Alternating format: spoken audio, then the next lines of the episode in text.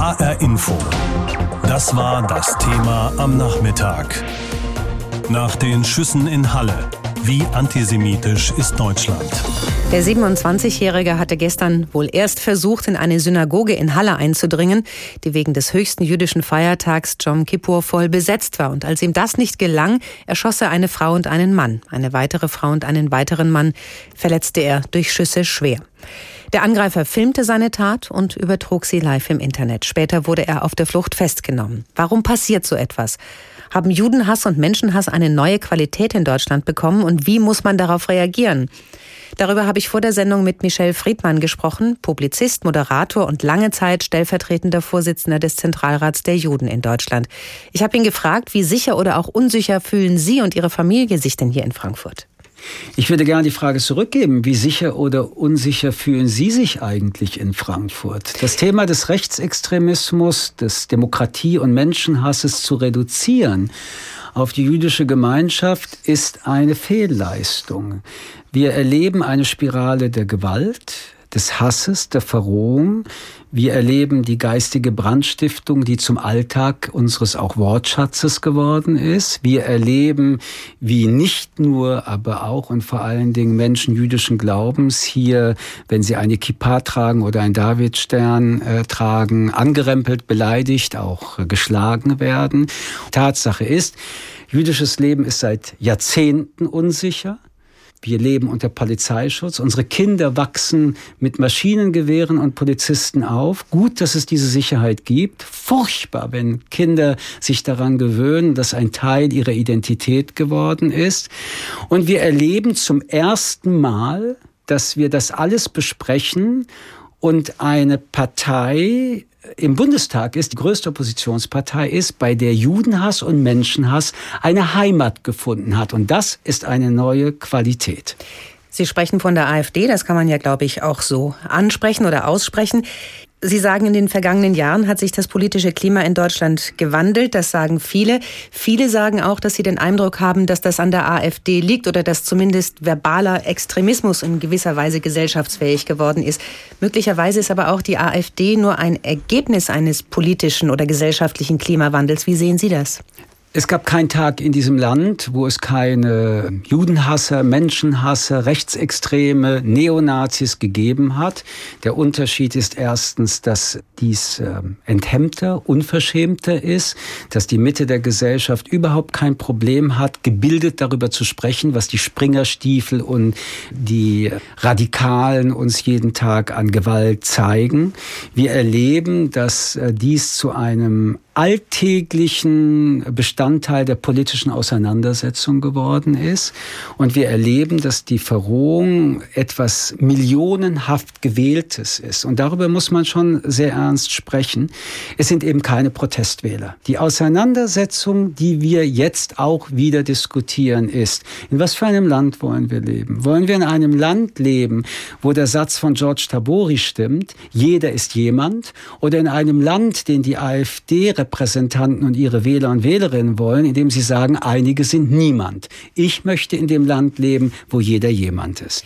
Wenn man gegen so ein Klima vorgehen möchte, gegen so eine gesellschaftliche Entwicklung, muss man ja als erstes mal wissen, wo kommt das her? Und dann kann man wissen, wie kann man dagegen angehen? Was denken Sie denn, woher kommt diese Entwicklung? Woher kommen diese Stimmungen? Es gibt in jeder Gesellschaft Feindbilder. Es gibt kulturelle, strukturelle, soziologisch bedingte, auch religiös bedingte Feindbilder. Aber der Weg, Weg von Vorurteilen in den aktiven Hass bis hin zur Gewalt ist kein Automatismus. Aber wir haben einen strukturellen Rassismus und Antisemitismus, übrigens nicht nur in Deutschland, aber auch in Deutschland, der seit Jahrzehnten ein Teil unserer gesellschaftlichen Debatte ist. Der ist nur explodiert. Er ist salonfähig geworden. Er ist mitten unter uns. Mir ist vielleicht wichtig, deutlich zu machen an dem Anschlag gestern, der ja auch ganz anders noch hätte enden können. Die Panzertür hätte nicht gehalten und wir hätten ein Massaker von 50, 60 Toten zu beklagen gehabt. Mir ist wichtig zu sagen, so wie der Klimawandel zu einer der wichtigsten Themen sich entwickelt hat, müssen wir darüber diskutieren, dass die Frage der Demokratie in unserem Land ein zentrales Thema ist, was nicht primär und nur der Minderheiten wegen diskutiert wird, sondern unser alletwegen. Ich äh, kann nur warnen, alle Anfangspunkte der Gewalt haben wir hinter uns gelassen. Das, was wir gestern erlebt haben, war ein weiterer Endpunkt. Übrigens, auch die Ermordung des Regierungspräsidenten Lübcke war ein Endpunkt. Auch alle Opfer des NSU sind Endpunkte der Gewalt.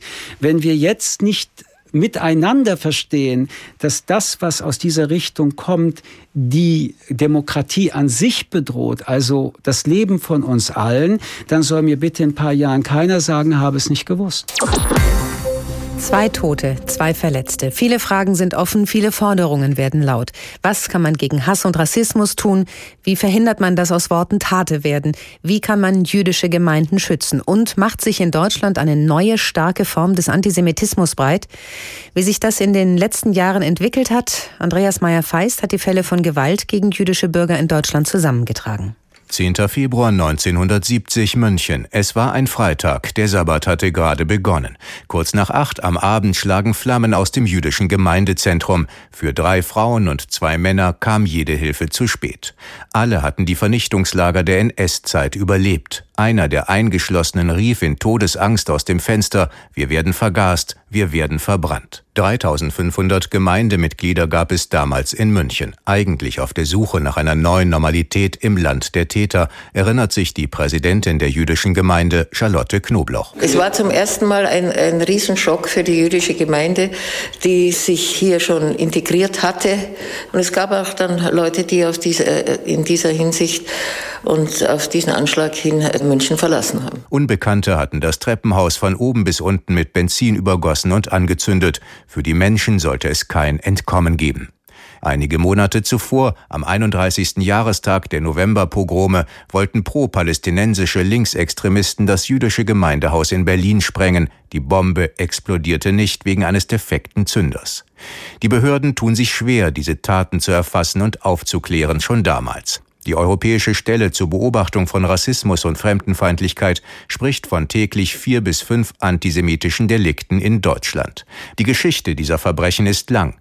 1975 ein Paketbombenanschlag auf den Präsidenten der israelitischen Kultusgemeinde Hans Galinski. 1979, während in der ARD der Fernsehfilm Holocaust läuft, sprengen Neonazis die Sendeleitungen beim Südwestfunk. Hunderttausende Haushalte konnten den Film nicht sehen. 1980, die Wehrsportgruppe Hoffmann ermordet einen jüdischen Verleger und seine Lebensgefährtin in Erlangen. 1992, eine jüdische Frankfurterin wird im Westend von einem Neonazi erschossen. Der Täter wurde erst im vergangenen Jahr verurteilt. 1994. Neonazis werfen Brandsätze auf die Lübecker Synagoge. Sie werden gefasst. Die Strafe vier Jahre Haft. Ein Jahr später traf es wieder genau diese Synagoge. Diesmal brannte ein Gebäude aus. Täter unbekannt. Danach Brandanschlag auf die Erfurter Synagoge. Der Täter ein junger Neonazi. Strafe knapp zwei Jahre Haft. Danach Anschläge auf die Essener Synagoge, auf den jüdischen Friedhof Berlin, auf die Synagoge Kreuzberg, ein vereitelter Bombenanschlag auf das neue jüdische Zentrum München, auf einen Kindergarten in Berlin, auf die Wormser Synagoge, auf die Totenhalle des jüdischen Friedhofs Dresden, auf die Mainzer neue Synagoge, auf das Gemeindezentrum Pinneberg. Dann traf es noch die Synagoge in Wuppertal, den jüdischen Friedhof in Oldenburg. Die Täter junge Neonazis, in Einzelfällen pro-palästinensische Zellen, oft aber unbekannt, wie auch die Täter des Brandanschlags auf das Münchner Gemeindezentrum. Christian Springer lässt das bis heute nicht los. Knapp 50 Jahre danach hat er einen Aufruf an die Täter von damals gestartet und seine Telefonnummer ins Netz gestellt. Vielleicht ruft er jemand an und sagt, wir waren's und es tut uns wahnsinnig leid. Aber ich glaube es nicht. Aber für Christian Springer stirbt die Hoffnung zuletzt. Einen Tag nach dem Anschlag hat der Bundestag jetzt ein Zeichen gegen Rechtsextremismus gesetzt. Mitarbeiter aller Fraktionen haben sich vor dem Berliner Holocaust-Mahnmal versammelt. Wie geht man mit Antisemitismus um? Wie schützt man jüdische Gemeinden in Deutschland? Die frühere Präsidentin des Zentralrates der Juden in Deutschland, Knobloch, sagte, man brauche für alle jüdischen Einrichtungen Polizeischutz. Wie sicher fühlen sich die Juden nach einem Anschlag in Halle? Wolfgang Hetfleisch hat sich auf Spurensuche im Rhein-Main-Gebiet begeben. Wie überall auf der Welt haben Juden gestern auch in Frankfurt Yom Kippur begangen, den höchsten Feiertag im jüdischen Kalender. Bei denen, die am Abend die Synagoge im Westend verließen, gab es dann aber nur noch ein Thema.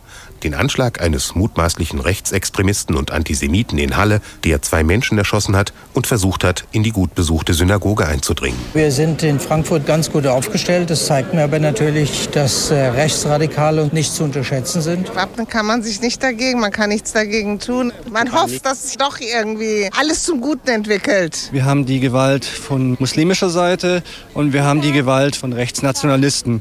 Es ist uns am Ende auch egal, von wem es kommt. Dass es kommt, ist leider immer wahrscheinlicher. Als Folge dessen, was in Sachsen-Anhalt geschehen ist, wurde in ganz Hessen der Polizeischutz für jüdische Einrichtungen verstärkt. Die jüdische Gemeinde Frankfurt hat selbst hohe Sicherheitsstandards etabliert. Dass der Täter von Halle offenkundig ein Massaker unter den Betenden in der dortigen Synagoge anrichten wollte, bestätigt Leo Lattasch, der in der Frankfurter Gemeinde für die Sicherheit zuständig ist, in seiner Einschätzung, dass gerade Rechtsradikalität, man muss sagen, bühnenreif geworden ist. Die letzten Hemmungen sind verschwunden. Für Frankfurt wird sich wenig ändern, weil wir entsprechende Maßnahmen schon vor Jahren ergriffen haben. Was in Halle geschehen ist und nach dem Willen des Täters noch geschehen sollte, trifft viele Jüdinnen und Juden ins Mark. Das gilt auch für Alfred Jacobi, den Vorsitzenden der jüdischen Gemeinde Offenbach. Jacobi ist Architekt und hat etliche deutsche Synagogen entworfen. Was gestern geschehen ist, lässt ihn noch aus einem anderen Grund erschaudern. Da kommen Bilder in einem hoch, die man von seinen Eltern erzählt bekommen hat, wie es war, eingepfercht zu sein und nichts machen zu können.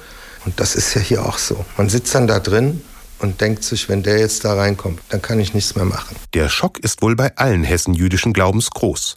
Und die Frage, wie sicher bin ich hier, die stellt sich mit neuer Dringlichkeit. Auch in der Frankfurter Gemeinde. Leo Lattasch sagt, wir können immer nur versuchen, Menschen zu beruhigen, indem wir sagen, das, was sich da abgespielt hat, kann sich in dieser Form in Frankfurt nicht abspielen. Das nimmt aber nicht die allgemeine Angst. Der Mediziner, der dem Direktorium des Zentralrats der Juden in Deutschland angehört, verweist auf die Verantwortung von Politik und Justiz. In beiden Bereichen sieht er Versäumnisse, wenn es darum geht, konsequent gegen Antisemitismus vorzugehen und jüdisches Leben in Deutschland angemessen zu schützen. Ich muss immer schmunzeln, wenn ich daran denke, wie die Bundeskanzlerin vor nicht allzu langer Zeit sich hingestellt hat und hat gesagt, der Schutz aller jüdischen Einrichtungen Einrichtungen und jüdischen Menschen in Deutschland sei gewährleistet. Das haben wir gestern in Halle gesehen, dass das nicht unbedingt der Fall ist. Den Offenbacher Gemeindevorsitzenden Jacobi beschäftigt vor allem die Frage, was eigentlich in und mit der deutschen Gesellschaft passiert ist, wenn Taten wie die in Halle möglich sind. Das war der erste solche Angriff. Und man muss ihn ja zu Ende denken. Wenn das geglückt wäre, dass er da eindringt, dann wäre das ein Wahnsinnsblutbad geworden. HR Info. Das war das Thema am Nachmittag. Nach den Schüssen in Halle. Wie antisemitisch ist Deutschland? Der Bundespräsident hat in Halle eine Synagoge besucht und hat seine Solidarität mit den jüdischen Gemeinden bekundet. Einen Tag nach den Schüssen in Halle und Landsberg mit zwei Toten und zwei Schwerverletzten sitzt der Schock tief. Besonders in Halle. Dort wurde heute der Opfer gedacht. Ine Dippmann berichtet aus Halle vom Besuch des Bundespräsidenten und vom Gedenken. Mit Kerzen und Blumen gedenken Menschen in Halle der Opfer des antisemitischen Angriffs. Schockiert und fassungslos finden viele kaum Worte. Drei junge Frauen lehnen ein Plakat an die Mauer des jüdischen Friedhofs in der Nähe des ersten Tatorts. Darauf zu lesen, Juden in Halle, wir stehen an eurer Seite, ihr seid nicht allein. Am Mittag traf Bundespräsident Frank-Walter Steinmeier am Tatort ein, begleitet von Sachsen-Anhalts Ministerpräsident Rainer Haseloff und Mitgliedern der jüdischen Gemeinde, legte er einen Kranz nieder. Der Angriff auf eine vollbesetzte Synagoge am höchsten jüdischen Feiertag erfülle ihn mit Entsetzen und Abscheu, sagte Steinmeier.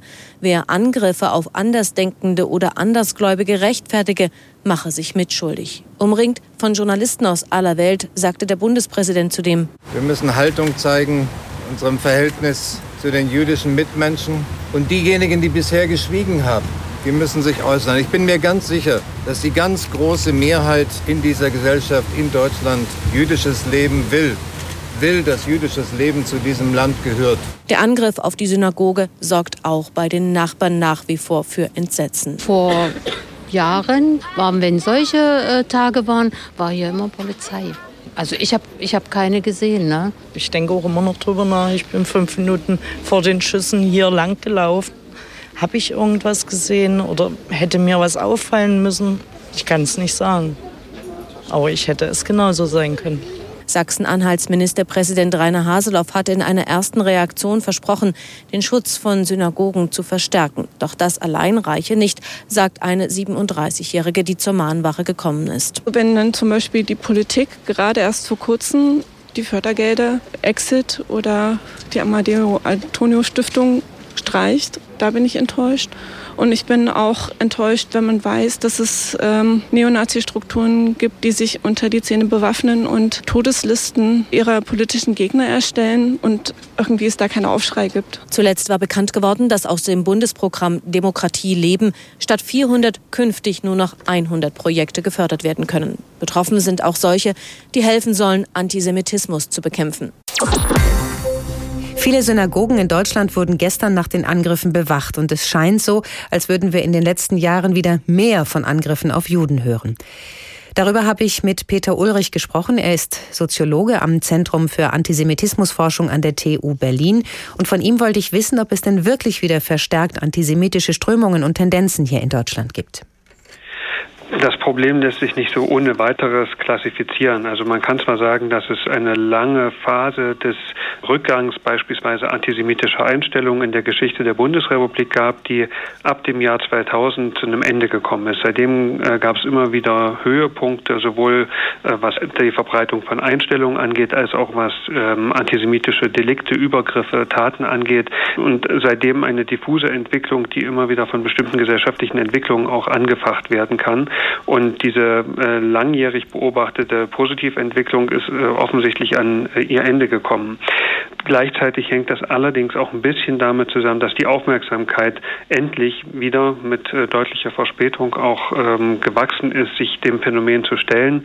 Deswegen ist es schwer, so eine klare Quantifizierung äh, in der, im Zeitverlauf zu machen. Aber was man, glaube ich, eindeutig ausmachen kann, ist, dass der Antisemitismus insbesondere im Rechtsextremismus eine neue oder wieder eine besonders zentrale Rolle bekommt, eine Rolle, das Spektrum ideologisch auch zusammenzuhalten. Und das hat äh, nicht zuletzt äh, sehr viel damit zu tun, wie sich die Öffentlichkeitsstrukturen verändert haben, insbesondere durch das Entstehen neuer Foren im Internet, die den Austausch zwischen früher vielleicht eher randständigen gesellschaftlichen Gruppen erleichtert haben und neue Öffentlichkeiten geschaffen haben, in denen so eine Radikalisierung und auch eine Verbreitung äh, solcher menschenfeindlicher äh, Einstellungen und äh, Verschwörungsideologien erleichtert wird.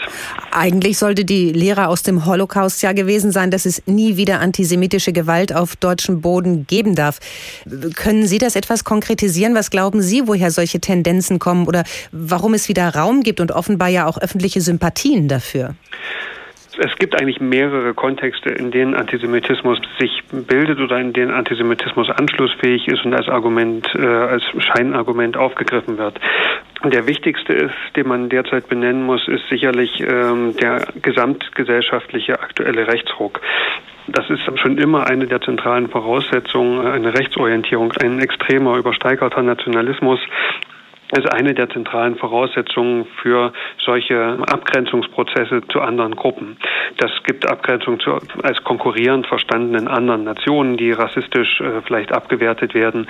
Und der Antisemitismus hat darin aber immer noch eine besondere Rolle, weil Jüdinnen und Juden mit ihrer äh, sowohl religiös als auch ethnisch verstehbaren Gruppenkonstitution häufig vom Antisemitismus irgendwie begriffen werden als irgendwie ein Feind äh, im Innern, der äh, irgendwie nicht so richtig dazugehört in dieser äh, verrückten Vorstellung. Und ähm, immer, wenn es zu Zuspitzungen äh, des Nationalismus kommt, wenn es nicht zuletzt auch zu Krisenerscheinungen kommt, all das sind ähm, Situationen, in denen solche Scheinerklärungen, die ähm, bestimmte Probleme auf Gruppen projizieren, an neuem Einfluss jeweils gewinnen. Das sind so die Hintergründe. Aber natürlich muss man auch noch ganz zentral erwähnen, dass auch der Nahostkonflikt ein Hintergrund ist, in dem antisemitische Argumente aufgegriffen werden, aufgrund der Thematik dramatischen Überlagerung der Selbstdefinition des jüdischen Staates im Konflikt mit äh, seinen arabischen Nachbarländern.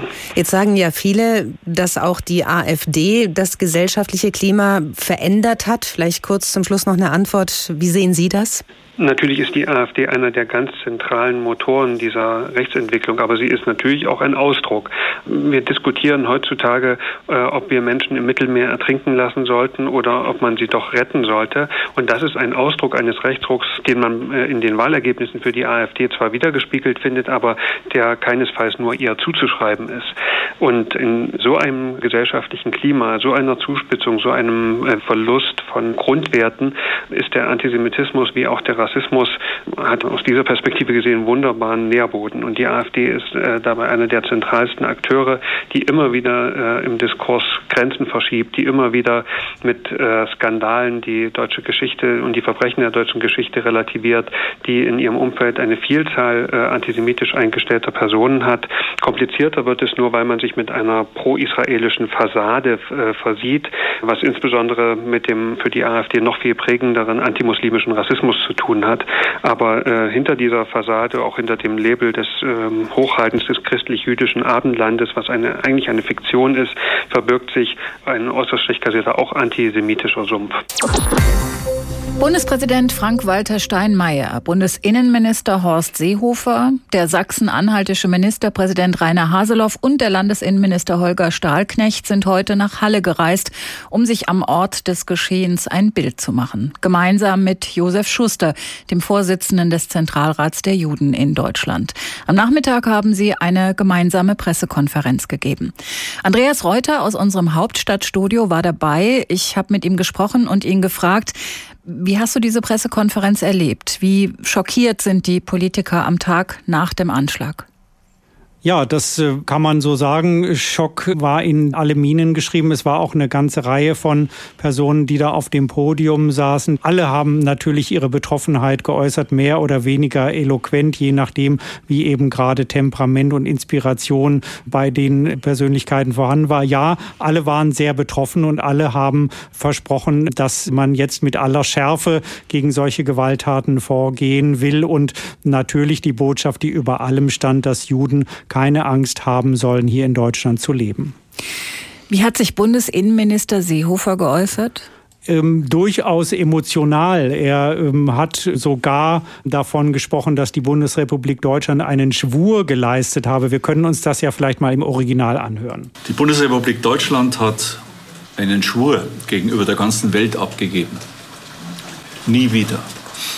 Und gerade in solchen Stunden fühlen wir uns diesem Schwur tief verpflichtet. Herr Schuster, ich möchte Ihnen sagen, diese Bundesregierung wird alles tun, dass äh, die Juden in unserem Lande ohne Bedrohung, ohne Angst leben können. Alles tun, das bedeutet auch, er verwies darauf, auch schon vor diesem Anschlag, dass man ja geplant habe, die Sicherheitskräfte massiv aufzustocken, gerade auch für den Kampf gegen Rechtsgefahrenabwehr ähm, konkret oder beobachten, was da läuft, zum Beispiel auch bei den Geheimdiensten, aber eben tatsächlich jetzt auch mit neuen Initiativen, zum Beispiel bei der Überwachung des Internets. Er und die Justizministerin Christine Lambrecht, die sich ja zuvor in Karlsruhe geäußert hatten, kündigten an, man werde jetzt Gesetzesvorlagen ausarbeiten, um tatsächlich die Netzbetreiber dazu zu verpflichten, wenn irgendwo Mordaufrufe, Volksverhetzung im Netz kursierten, dass sie dann verpflichtet seien, das den Behörden zu melden, damit die die Strafverfolgung aufnehmen könnten. Es gab ja Vorwürfe seitens des Zentralrats der Juden, es sei skandalös, dass die Synagoge an einem hohen Feiertag wie Yom Kippur nicht geschützt gewesen sei.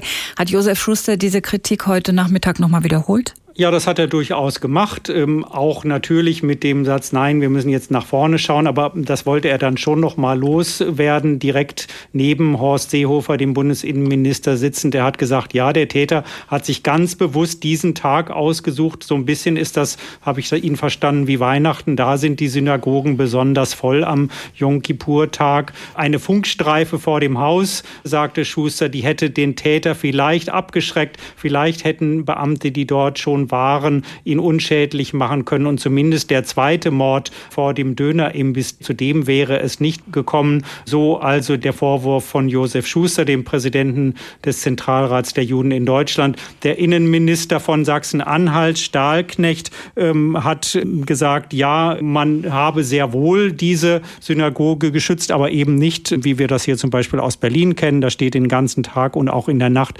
ein Polizist oder zwei davor, sondern indem man unregelmäßig auf Streifenfahrten vorbeigefahren ist und mal geschaut hat, ob da alles in Ordnung ist. Offensichtlich hat das nichts genutzt. Und bei den Gesprächen, die seit gestern gelaufen sind, hat man aber beschlossen, dass man nun wirklich flächendeckend und nachhaltig, wie Horst Seehofer gesagt hat, äh, die jüdischen Einrichtungen auch in Sachsen-Anhalt schützen will. Nachhaltig, damit meinte er jetzt nicht nur für ein paar Tage, sondern eben wirklich dauerhaft. HR Info. Das war das Thema am Nachmittag. Nach den Schüssen in Halle. Wie antisemitisch ist Deutschland? Wie sicher fühlen sich Juden in Hessen nach diesem Anschlag? Reaktionen aus der jüdischen Gemeinde in Gießen. Drinnen im großen Saal der kleinen Gemeinde sitzen vier Senioren aus Russland und Moldawien rund um das Klavier und proben ein neues Abschlusslied für den Schabbat-Gottesdienst am Samstag ein. Draußen vor dem Tor stehen seit gestern Nachmittag zwei Polizeiwagen. Normalerweise ist es nur einer. Glaubt man aber Olga Holder Sarah Litwak, dann haben die Schüsse von gestern hier keinen Einzug erhalten. Alles so wie sonst, sagt sie. Wir haben keine Angst, wir fühlen sie ganz sicher. Sofort, als das, diese Nachrichten wir bekommen, das war zweite Polizeiauto hier. Sofort. Wenn ich gehe zurück nach Hause, dann ich immer gehe zum, zum Polizei und danke ihm, dass sie war da. Aus der Küche dringen Kochgeräusche in den großen Saal. Da im jüdischen Glauben von Freitagmittag bis Samstagabend nicht gearbeitet werden darf, wird schon heute das Essen für Samstag vorbereitet, für knapp 30 Leute. Auch hier scheint alles ganz normal zu sein. Jüdische Gemeinde in Gießen, Sie sprechen mit Frau Biel. Im oberen Stockwerk klingelt bei Sekretärin Marita Biel das Telefon. Eben ist Pfarrer Klaus Weisgerber vom evangelischen Dekanat aus Gießen am Apparat. Er will Solidarität zeigen und am Freitag mit Gläubigen aus Gießen zum Freitagsgebet ein menschliches Schutzschild rund um die Synagoge bilden. Das scheint hier der einzige Hinweis auf Halle an diesem Tag zu sein. Ich muss Ihnen ehrlich sagen, ich habe auch überhaupt keine Angst, ne, dass hier irgendwas passiert. Ähm Dazu denke ich, sind wir eine zu kleine Stadt erstens mal, eine zu kleine Gemeinde. Man weiß es natürlich nicht, ne? aber wir haben hier noch nie irgendwas Antisemitisches erlebt. Ich wüsste es nicht, dass hier Herr Müller, ne, ist noch nie was vorgekommen hier bei uns. Ralf Müller kümmert sich um die Buchhaltung. Für ihn sind die Schüsse von Halle erschreckend. Persönlich finde ich es beängstigend, so die allgemeine Entwicklung schon der, der zunehmende Rechtsextremismus. Ja, es ist furchtbar einfach nur. Ansonsten scheint in der jüdischen Gemeinde in Gießen aber nichts den Alltag zu unterbrechen. Im Innenhof herrscht die gleiche friedliche Atmosphäre. Die Schüsse von Halle scheinen vor dem Tor draußen geblieben zu sein. Inmitten dieser Atmosphäre haben die Worte von Gemeindemitglied Lawrence de Donges Amis Amis eine ganz besondere Wirkung. Und jetzt gerade. Wir lassen uns von niemandem vorschreiben, was wir zu tun und zu lassen haben. Und wir werden dadurch eigentlich nur stärker. Es gibt ein wunderschönes altes jiddisches Lied. Es heißt Mir leben ewig. Und daran halten wir uns. Nach dem Anschlag in Halle. Reaktionen aus der jüdischen Gemeinde in Gießen. Dazu unsere Reporterin Eva Maria Rössler. Der mutmaßliche Rechtsextremist Stefan B. aus Sachsen-Anhalt ist gestern Nachmittag festgenommen worden. Er soll zwei Menschen in Halle erschossen und zwei weitere schwer verletzt haben. Gestern Mittag hatte er versucht, die Synagoge mit Waffengewalt zu stürmen. Mehr als 50 Menschen waren zurzeit drin, um Yom Kippur zu feiern, das wichtigste jüdische Fest. Viele Fragen zu dieser Tat sind noch ungeklärt. Die Bundesanwaltschaft hat heute in einer Pressekonferenz mitgeteilt, welche Erkenntnisse sie derzeit hat. Klare Worte wählte Generalbundesanwalt Peter Frank zu Beginn der Pressekonferenz am Nachmittag in Karlsruhe. Was wir gestern erlebt haben, war Terror. Der Beschuldigte Stefan B. habe in der Synagoge von Halle ein Massaker anrichten wollen. Er sei mit mehreren zum Teil selbstgebauten Waffen ausgerüstet gewesen. In seinem Auto hätten die Ermittler insgesamt vier Kilogramm Sprengstoff in verschiedenen Sprengvorrichtungen gefunden. Die Umstände der Tatbegehung deuteten darauf hin, dass Stefan B. ein Vorbild in dem Attentat gegen eine muslimische Gemeinde in Christchurch im März dieses Jahres gesehen habe, so der Generalbundesanwalt. Stefan B. wollte nach unserer Erkenntnis und Einschätzung eine weltweite Wirkung erzeugen durch das live gefilmte Tatgeschehen, durch seine Kommentare während des Tatgeschehens, durch sein Manifest und seinen Plan, den er vorher im Internet verbreitet und hochgeladen hat. Die Bundesanwaltschaft wirft dem 27-jährigen Stefan B. zweifachen Mord sowie versuchten Mord in neun Fällen vor und hat einen Haftbefehl beantragt, über den noch heute am Bundesgerichtshof in Karlsruhe entschieden werden soll. Für die Ermittler stellten sich viele Fragen, sagte Generalbundesanwalt Peter Frank. Wie konnte es kommen, dass so ein Mensch sich radikalisiert? Wie konnte es kommen, dass sich Stefan B. zu dem entschließen konnte, was er gestern getan hat? Wie hat er sich Waffen beschaffen können, Waffen selber bauen können, Sprengmittel selber bauen können? Wie ist er an all diese äh, Grundstoffe herangekommen? Gab es eventuell Unterstützer? Gab es eventuell Mitwisser? Gab es andere, vielleicht auch nur über das Netz, die mit ihm vorher in Kontakt getreten waren? Personen, die ihn vielleicht animiert, angestachelt oder ähnliches haben? Bundesjustizministerin Christine Lamprecht, SPD, war heute ebenfalls in Karlsruhe. Sie nutzte die Pressekonferenz und kündigte eine Gesetzesverschärfung an, um effektiver mit dem Strafrecht gegen Hassrede im Internet vorgehen zu können. Ich werde Vorschläge vorlegen, wie wir Netzwerkbetreiber stärker in die Verantwortung nehmen, wenn Morddrohungen und Volksverhetzungen ausgesprochen werden im Internet dann äh, brauchen wir eine Pflicht, dass diese an die Ermittlungsbehörden weitergeleitet werden, damit diese konsequent verfolgen können. Zum aktuellen Ermittlungsstand bei der Bundesanwaltschaft nach dem gestrigen Anschlag in Halle Kai Laufen. An diesem Tag danach herrscht Fassungslosigkeit in der Stadt Halle nach wie vor. Ja, es mischt sich auch wieder ein Stück Alltag und Normalität in das Leben, aber die Gespräche der Menschen drehen sich vor allem um ein Thema. Mit Kerzen und Blumen gedenken Menschen der Opfer des antisemitischen Angriffs. Am Vormittag versammelten sie sich zu einer Mahnwache im sonst so beschaulichen Paulusviertel mit vielen Gründerzeithäusern. Auch am Dönerimbiss, in dem ein 20 Jahre alter Mann vom Täter aus nächster Nähe erschossen wurde, bleiben immer wieder Passanten stehen, halten inne. Also gestern, ich habe gezittert. Ganz schön heftig, muss ich sagen. Ja, man hat ein mulmiges Gefühl. Also ich bin ja nun eine Generation, also meine Eltern haben ja noch hier im Krieg mitgemacht. Also da, also ich dachte, war gestern Kriegszustand. Man, man, ist so fassungslos. Man sieht die Bilder und sieht sein eigenes Wohnumfeld. Wird nie wieder das Gleiche sein. Die Wege, die man täglich geht, man wird an Tatorten vorbeigehen. Man, man, man lebt, das ist friedlich und dann sieht man die Bilder und denkt, das kann nicht sein. Nur weil einer durchgedreht ist und Hass einfach sein Leben bestimmt. Ich fasse das nicht. Fassungslosigkeit herrscht 24 Stunden nach dem Attentat auch beim Hallischen FC. Der Fußball-Drittligist hat mit dem jungen Mann einen seiner treuen Anhänger Anhänger verloren. HFC-Präsident Jens Rauschenbach. Der Verein ist jetzt auch direkt betroffen, weil ja ein Mitglied von uns auch unter den Toten ist. Wir sind in tiefer Trauer. Wir werden das auch zeigen und können den Hinterbliebenen nur unser Mitgefühl und unsere Unterstützung aussprechen. Es ist Wahnsinn. Man hätte das nicht für möglich gehalten. Bundespräsident Frank-Walter Steinmeier legte am Mittag ein Trauergebinde vor dem Eingang der Synagoge nieder mit weißen Rosen und weißen Lilien und einem Trauerflor in den Farben der Bundesrepublik. Steinmeier verurteilte die gestrige Tat am höchsten jüdischen Feiertag als feigen Anschlag und sagte auch, wir müssen Haltung zeigen unserem Verhältnis zu den jüdischen Mitmenschen. Und diejenigen, die bisher geschwiegen haben, die müssen sich äußern. Ich bin mir ganz sicher, dass die ganz große Mehrheit in dieser Gesellschaft in Deutschland jüdisches Leben will, will, dass jüdisches Leben zu diesem Land gehört. Auch Bundesinnenminister Horst Seehofer und der Vorsitzende des Zentralrats der Juden Josef Schuster haben in der Saalestadt die Tatorte besucht. Am Nachmittag erklärte Seehofer, die Bedrohungslage durch Antisemitismus durch Rechtsextremismus, durch Rechtsterrorismus in Deutschland ist sehr hoch. Die Gewaltbereitschaft in diesem Bereich ist sehr hoch.